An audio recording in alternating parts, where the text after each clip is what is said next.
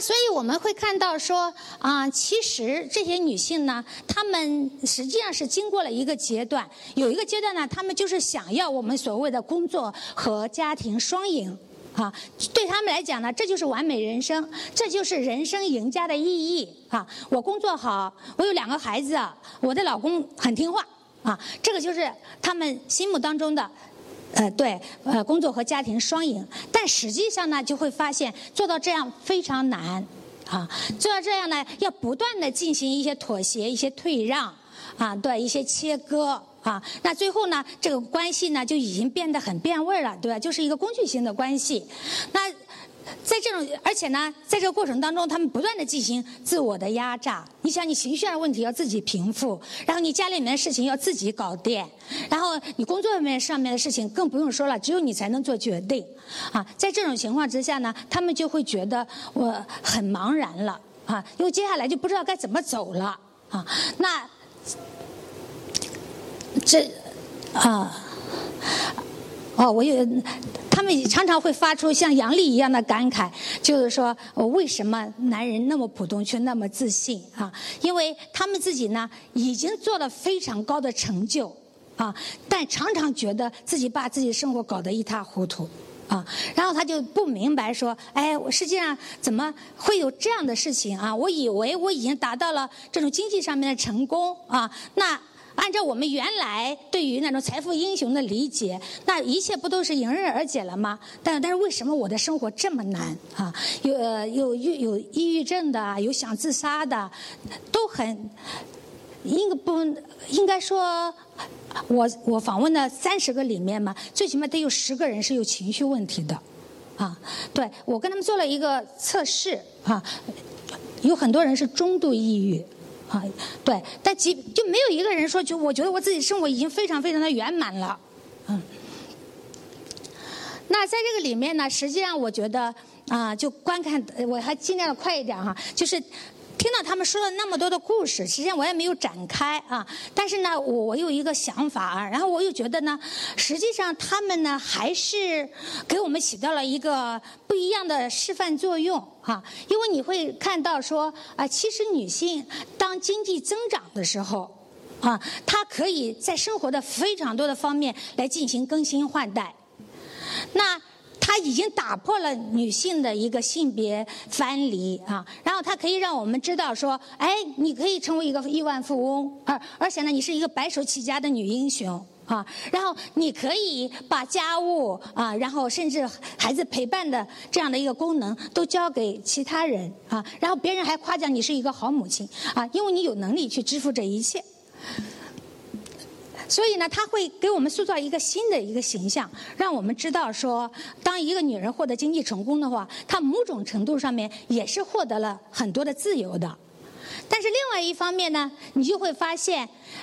男性在这个里面必须做出妥协啊，因为如果是他们男，如果是他们的经济成功了，但是他们的配偶啊，在这个呃没有办法做出妥协的时候，他就有只有可能是两种路径啊，一种就是彻底的决裂啊，然后个人再去重新的组建家庭，然后另外一种呢就是啊，表面上看起来还是一个很好的家庭，但实际上呢只是一个空壳。啊，然后只是以这个这个这个家庭呢，就没有一个核心的一个情感的链接了。嗯，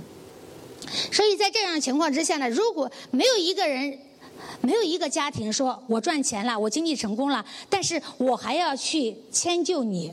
啊，对，也有人是暂时的给自己的老公一个面子啊，然后希望他，像我们以前听到过的一些故事，比如说女人很有钱，男人没有钱，然后出去的时候买单，那女人就偷偷把钱包塞给男的，让男人买单。我不知道你们有没有听以前听过这种故事啊？但是现在在这访谈对象里面没有，他就明对出去就是我买单啊，因为这是我赚的钱。或者说你拿着你拿着我的钱包，但这是我赚的钱，你你只是去帮我买单而已，啊，那没，所以在这个里面我们会看到说，男性妥协这个事情是必须要发生的，啊，从这些经济成功的女性视角来看，就男男性当然面临着非常大的一个挑战，即便是普通女性，其实在生活当中我们也会看到，因为这种啊经济。的力量，实际上性别的关系在改变。好，那我从这个呃这些所谓的财富女英雄上面，我看到的呢，他们不管是对社会，然后不管是对自己的企业，还是对自己的家庭，他其实是做了一个超额的贡献的。对，有很多人的收入是自己这老公收入的十倍，甚至更多倍，几十倍啊，或者是说干脆对丈夫就没有收入，这种情况都是有的。啊，那在这种情况之下呢，他们其实是获准获得了某种某种程度上面的自由啊，但是并没有改变这种性别力量。同时呢，其实这些财富女英雄呢，她们。然看到了这种机会的作用啊，然后他们常常说，呃，你问他们的创业史，他们常常说是因为他们运气好啊，对他不会说是因为我多么能干或者怎么样，但同时呢，他也会觉得自己是特别的努力、特别的吃苦啊、特别的隐忍，然后所以才能做到今天。然后，包括他在自己他家庭的关系的处理上面，他也会觉得自己是特别有智慧的。所以呢，他们就特别推崇啊，就是所谓的嗯成功女人的特质，啊，就就会把女性分成是说，比如说，哎，成功的女人和不成功的女人啊。那如果是呃不成功的女人呢？他们就会觉得你应该从你自身找原因，他们认为说，哎，这个社会已经给了你这么大的一个机遇，但是你还是做成现在这个样子，说明了什么呢？就说明了你没有想办法把你自己的潜能全部都挖掘出来。然后大家听下来，哎，这是不是？大家听下来，这不是成功学的逻辑吗？啊，成功学的逻辑是有一个问题的，就是。因为我们每个人虽然都是生活在同一个时代之下，但具体的情况是不一样的。这个机遇啊，所谓的呃那个就是什么呃风口啊，它它到每一个人身上的时候，它的力量是不一样的。对，你要看到那个呃，在你的成功里面其实是有侥幸的。是你的成功的版本呢？即便是别人像你这样努力，也未必可以复制。啊，即便是我完完全全把我的情感问题啊，全部都归结为我自己的问题啊，然后我就调整的非常好啊，但是也没有办法说我一定就可以得到你一样的那样的成功啊。所以呢，他们。看问题就有一个视角，我发现就是这些经济成功的女性呢，她们常常会觉得，呃，如果是你做的不好，那一定是你不够努力。你想想，在这样的一个想法之下，他们会想着去帮助那些做的不够好的人吗？他们不会去这样想的。啊，虽然他们也在做公益啊，但是他们做公益的目标呢，基本上来是，呃，是说，你看我做公益了，然后呢，我就可以向社会表明我是一个很好的人啊，然后我就可以去在某些场合来进行站台或者干嘛的啊，但是他没有想到说怎么样实实在在的去理解其他女性的处境，然后呢，帮整个女性群体来进行提升啊，这一点是比较遗憾的。那啊，我们现在这个这个呢，是一个哈佛商学院他最近做的一个啊培训纲要啊，然后我觉得它很有意思，跟大家要跟大家讲一下啊，因为刚刚讲了，我们这些财富女性群的出现。实际上，他们会觉得是他们自己有某些女性的呃成功特质啊，然后呢，常常把这种特质归结为个人的努力。但实际上呢，啊，女性联盟的力量是非常重要的。啊，对，打破玻璃天花板的女性呢，是有责任去帮助其他的女性建立起一个性别友好的环境啊。那在这个里面，我们会看到有很多东西去限制着女性的发展，都不是她个人的原因啊。就比如说，大家谈的最多的就是一个年龄的焦虑，对吧？啊，年龄焦虑，大家就会看到说，如果是一个男人到了四十岁。那肯定大家都会觉得这个四十岁男人，这是他的黄金时代，是吧？啊，但是如果一个四十岁的女人呢，那那就那就是很糟糕了啊。但实际上根本就没有那么糟糕，啊，因为呃，我因为我们这个女性的这个形象啊，实际上是被建构出来的。大家会认为说，哦，一个四十岁的女人，她就不再有进取心了。啊，然后他就要走下坡路了，他的体力和智力都在下降了。其实不是，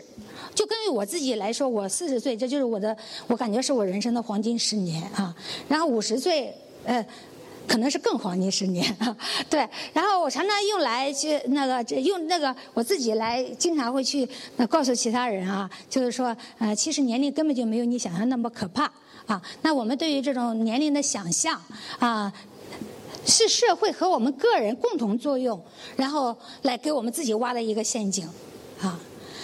我我要不要自报一下年龄？大家，我再过两个星期就是我的生日。然后我会在我的蜡烛是我的蛋糕上面放两个数字，你猜第一个数字是什么？对，第二个数字呢？呃 对，是，所以我觉得很好呀，没什么了不起的呀，对不对？你不是该干什么还干什么嘛？啊，然后那个啊，说我用我自己的例子就打破非常多的偏见。什么体力下降啊，呃，什么创造力在减弱呀，或者是说，嗯，情绪不稳定啊，都没有啊。当然是我自己努力的，不让我自己出现那样的特点。对，但是我确实看到了，嗯，这个年龄对于很多女性的一个自我暗示，啊。其实你回想一下，啊，大家都会觉得二十多岁是人生当中最美好的年华，但是我根本就不愿意回到我的二十多岁，因为我二十多岁也没有现在好看，也没有现在受欢迎，也没有现在的影响力啊。然后我我就会觉得那个二十多岁就很茫然啊，然后走在路上也没人理你啊。现在我走在路上，很不不丁就被人别人认出来了啊。当然我是指在我们大学的路上啊，对，那。所以这个完完全的感觉是不一样的。你通过你自己的积累，你可以有一个自己的这样的一个社会空间啊，然后在这在这个里面你可以发挥作用。但是如果是你周围人都认为你不行了呢，那这就麻烦了，对，因为机会就不会给你了。啊，所以这就是为什么女性一定要不建立起一个联盟，因为可能男人会对你有偏见，但是你自己内部你不能自己自我踩踏呀，对吧？你还是要明白说啊，其实啊，对啊，女性的力量也很大呀。然后，而且今天虽然虽然我们是一个女性的题目，但是我们也来了非常多的男士啊啊，这些男士也可以成为就是帮助女性群体提升的一个力量啊。那所以呢，这个团体的合作就非常重要。还有一点哈，就是女性跟男人不一样的地方，就是女性的风险意识是比较强的。就比如说我在这个创业啊，然后已经，就我的所有的这些访那那个我访访问的这些人，他们都没有贷过款，因为男人一一谈到创业，就会想着要融资啊、投资啊，对吧？要有一个启动资金呀。但是我访问的这些人，他们全部都没有贷过款，然后我也以为是特例呢，但是我查了一下资料。确实，就是男女企业家他们创业的一个不同就在于，女性企业家她的风险意识特别强，所以呢，只要是有风险的事情，她就不做，然后她就能保证很多人他们做企业就从来没亏本过，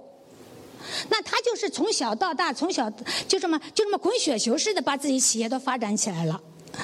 啊，比如说，那我我认识的一个女性，她她一开始就是就是卖一个就是卖服装，就在北京路，呃，摆地摊的，啊，她就卖的比别人快，然后后来慢慢慢慢，她就哎自己搞了一个店铺，搞了一个店铺之后，她忽然发现，耶，周围的人怎么好像生意没太好，但是都买房买车比她有钱呢？然后她就一问说，哦，原来他们做了淘宝店，零八年她做了淘宝店。然后到到现在，他就他的那个他的那个产值就过亿了，他淘宝店的产值是过亿的。在这个过程当中，他跟我说了，从来没有亏过钱，从来没有融资过，啊，对，就是就是这么转过来的，有非常多的例子啊。所以呢，这种风险意识啊，听起来很保守，对不对？因为我们讲到企业家的时候，就好像企业家要冒险，要有冒险精神，要有野心。但实际上，这些女性呢，她们就没什么野心。一开始的时候，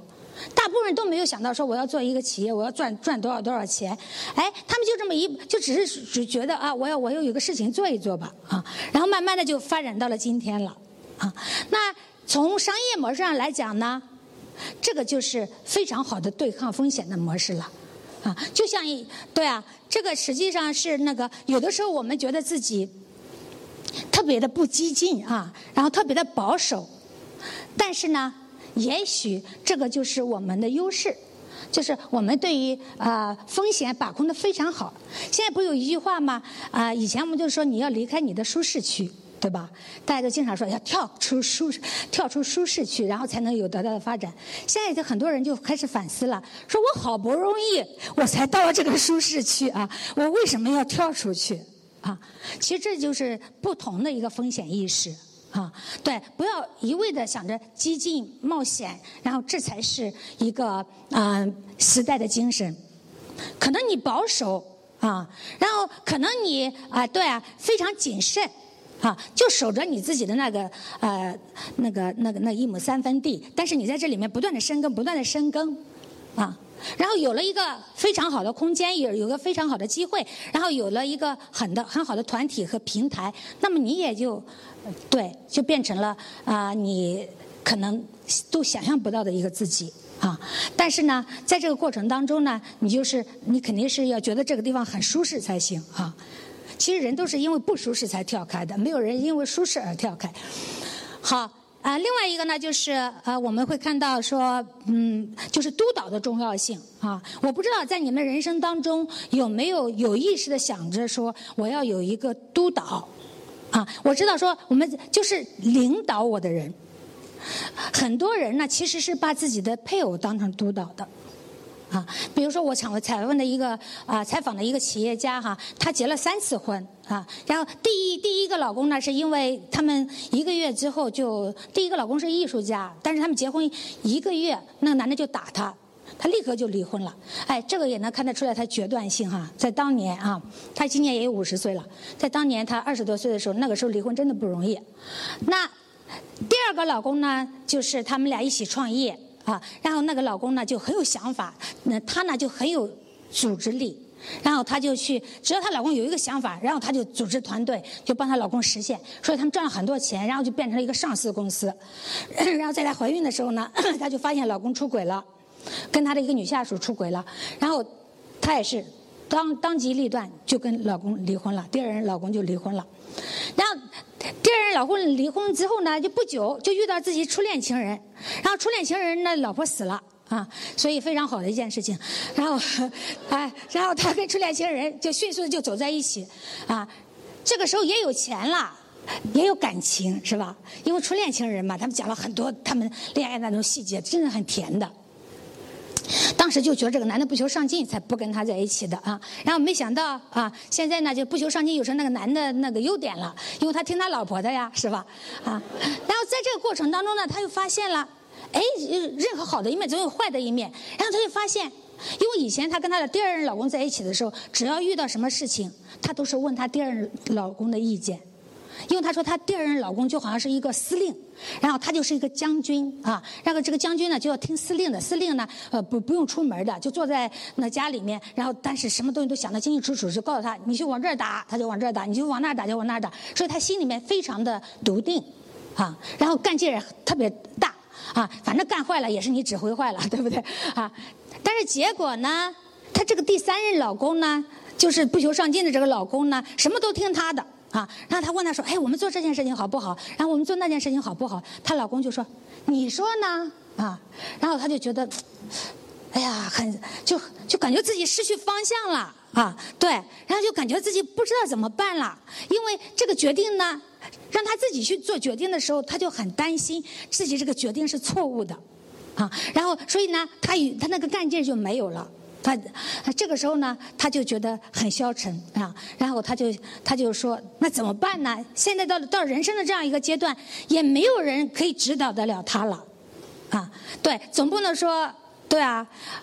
所以最终的一个结果呢，就是他自己组建了一个基金会，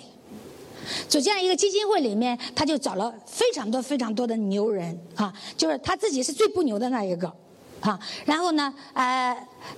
在这牛人身上面，然后他又看到了他可以学的东西，但是这个时候呢，仍然是他自己做决定。那那但是那些牛人呢，就是从不同的侧面来给他一督导。他就不需要说把一定要让自己的配偶担任这样一个角色。啊，其实呢，你你你会发现了，就是现在我们社会人际关系是越来越丰富多样了。一个人呢，你只要让他承担一样核心功能就行了。对，老公就是听话的啊，对吧？然后呢，